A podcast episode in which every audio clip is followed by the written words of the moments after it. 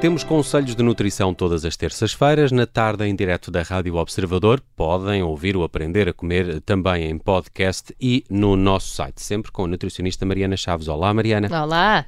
Olha, estou aqui também com a Judite França para uh, olhar contigo para uma coisa que eu nunca tinha ouvido falar: dieta do grupo sanguíneo. Dizer que esta foi uma sugestão de um ouvinte. Podem, eh, de resto, enviar as vossas questões para a Mariana Chaves. Temos um e-mail que é o ouvinte.observador.pt, onde podem ir uh, lançando também dúvidas aqui para o aprender a comer e esta chegou precisamente de um ouvinte que descreveu dizendo se somos o que comemos com os, que, que os alimentos definem a qualidade do, do nosso sangue, por sua vez nutre as nossas células e os nossos uh, órgãos, por que razão não se fala mais da dieta uh, do grupo sanguíneo? Não se fala porque eu nunca ouvi falar. O que é que é a dieta do grupo sanguíneo? Olha, uh, a dieta do grupo sanguíneo foi falada pela primeira vez em 1996, portanto até nem foi assim há muito, muito tempo. Uh, já algumas, mas quer dizer, já tem muitos anos e continua a ser falada, continua-se a publicar livros sobre isto. Foi uh, um naturopata que publicou um livro sobre isto que se chamava Eat Right for Your Type e basicamente é uma teoria que sugere que devemos escolher o tipo de alimentos consoante o nosso grupo sanguíneo A, B, AB ou O. Uhum. Não sei qual é que é o vosso caso. Nunca me lembro. Uh, sou A negativo. Tenho que ir ver ao cartão. És O negativo. Eu sou A positiva. E digo-te, há algumas coisas que uh, eu até gostava muito de comer, mas que faço reação e segundo li é precisamente que não é. Isto existe, que ela está a dizer. O tipo para, para, para o meu tipo sanguíneo. A ciência divide-se. Ui, a ciência está bastante unânime neste ponto. A questão é essa. Um, porque, uh, por exemplo, o grupo O é definido como sendo aqueles que devem comer grandes quantidades de carne. Uhum. Pronto, porque vêm ancestralmente dos caçadores-coletores. Okay. Um, que é És tu? És tu, Judite? Não, não, sou A. Sou ah, a. ok. Pronto. Uh, somos as duas A, tinha percebido que eras O. Não, A. Ah, somos as duas A, pronto. A A supostamente deve consumir mais vegetais. Como é Mas que... sou A negativo, que é uma coisa mais rara nas mulheres. Exatamente. Agora, como é que. Qual é a teoria que está aqui de base? É que. Um, nós quando, portanto, não houve estudo nenhum, não é? Isto foi uma teoria apenas. E quando há aqui esta teoria, na, nas ciências da saúde tem que se fazer estudos de investigação claro. para perceber se isto tem alguma credibilidade ou não. Não é só porque um grupo de pessoas acha que digere melhor uh, o que eles disseram que era, portanto, o grupo O que digere muito bem a carne e o grupo A não digere a carne, ou então que o grupo O não pode ser vegetariano e o grupo A é que pode ser vegetariano. Um, mas houve... Eu devo dizer que bate certo comigo.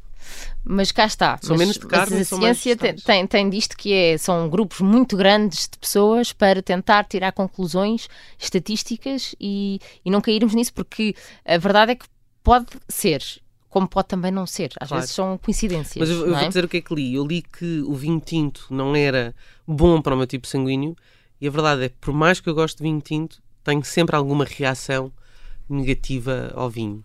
Certo. Lamento, lamento muito por ti. Também, eu também lamento. É, Mas tenho o branco e o branco ah, não faz mal. Mas há muita gente, porque tem enxaqueca, não tolera bem o vinho tinto, uhum. porque tem colite, não tolera bem o vinho tinto. Ou seja, há muitos fatores que se podem juntar a isso e ser hum, apenas uma coincidência. Uhum. Pronto, e no último ano, houve, houve, já uma, uma vaga de estudos. No último ano, não, em 2020, uhum. uh, foi o último estudo sobre isto, para tentarem mais uma vez ver, ok, ah, não, base científica. Um, e então o que é que, qual é que foi a base para fazer este estudo? É que de facto há um risco cardiovascular uh, inferior em indivíduos que têm o tipo de sangue O e um aumento de risco cardiovascular seja, para pessoas de grupo A. Estás a falar de comer carne e gordura? Não, não, é? estou a falar de um risco real para grupos sanguíneos, que nada tem a ver com a alimentação. Ah, okay. Então, mas o O era o da carne. Certo. Não bate certo mas, mas, espera, por causa disto, o que é que foram ver? Implementou-se uma dieta vegetariana, uhum. ok?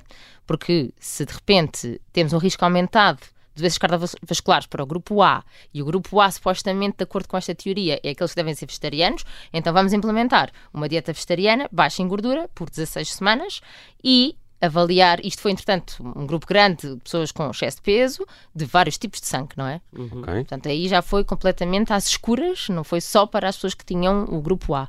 E o que é que aconteceu? Foi-se avaliar o peso, a porcentagem de massa gorda, porque também é outras das coisas que esta teoria evidencia, que se emagrece, que se perde gordura, que se tem mais energia, melhor digestão. Portanto, foi-se avaliar a, a variação do peso, a porcentagem de massa gorda, o perfil lipídico no sangue, portanto, a gordura no sangue destes indivíduos, e a capacidade de controlar a glicemia, que hoje em dia sabemos que também está muito associada ao risco cardiovascular.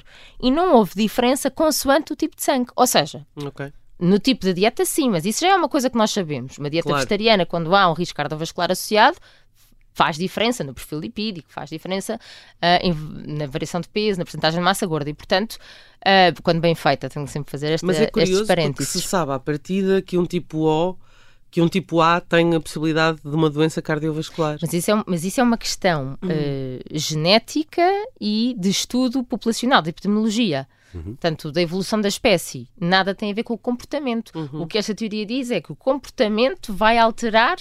eh, portanto, uma pessoa vai aceitar melhor esse comportamento se estiver do grupo A. Se for do grupo A, já não, já não é esse o comportamento que deve ter. Na verdade, quando queres fazer ahm, uma escolha alimentar mais saudável, há eh, assuntos, eh, fatores individuais em nós que têm que ser tidos em conta e esses sim fazem diferença. Se é homem, se é mulher, com as variações hormonais que estão inerentes a essa diferença, com a nossa idade, com a nossa atividade física, com questões de saúde que tenhamos, não é? Que podem vir da nossa família ou mesmo que nós tenhamos desenvolvido, isso sim é que vai eh, definir o tipo de dieta que temos que fazer. E não se somos o grupo A ou se somos o grupo O. Em termos científicos, não há qualquer eh, sustentabilidade para esta teoria. Hum. E este tipo de dieta vai melhorar o nosso sangue, como diz o, o nosso ouvinte? cá está. Olha, eh, portanto, ele tem um ponto de vista aqui muito importante, não é? Porque eh, Se somos o que comemos. se somos o que comemos, mas cá está, eh, quando se faz a dieta eh, vegetariana, não é? Por exemplo, vou dar aqui uns exemplos. Dieta vegetariana no cancro de mama baixa o risco de cancro de mama. Portanto, é o tipo de dieta que está aconselhado. Agora, pessoa que tem risco de cancro de mama ou já teve, eh, ela pode ser do grupo A, A, AB, B, O, Uhum. isto não vai variar por aí. Portanto, a nossa alimentação, sim senhora, pode melhorar o perfil do nosso sangue, independentemente do tipo de sangue, Ok. dessa, de acordo com essa classificação, não é? A, AB, O e B. Portanto, é muito importante isto ficar eh, esclarecido. Uhum. Portanto, para melhorar a nossa escolha alimentar, não nos devemos basear no tipo de sangue. De todo. Uhum. E, e a nutrição tem esta questão, que é, é- faz parte das ciências da saúde, ou seja, nós tiramos conclusões de acordo com estudos científicos feitos em grandes grupos com validade.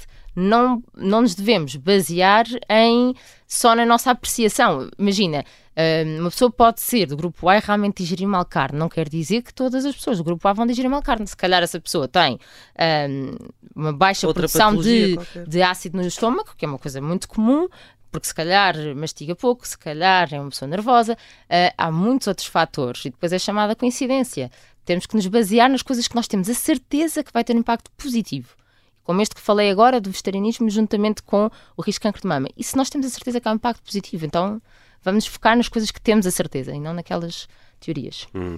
Falamos de teorias e esta é uma delas, a dieta adaptada ao grupo sanguíneo. Uh, percebemos aqui que a ciência ainda uh, anda aqui às turras com este assunto, não é? De alguma forma, Uh, mas um, uh, foi uma sugestão de um ouvinte. Se tiver su- sugestões aqui para o Aprender a Comer e para a Mariana Chaves, também pode usar o e-mail ouvinte.observador.pt e lançar aqui as suas questões. De hoje a uma semana voltamos com a Mariana Chaves com mais conselhos de nutrição. Até lá, Mariana. Até lá!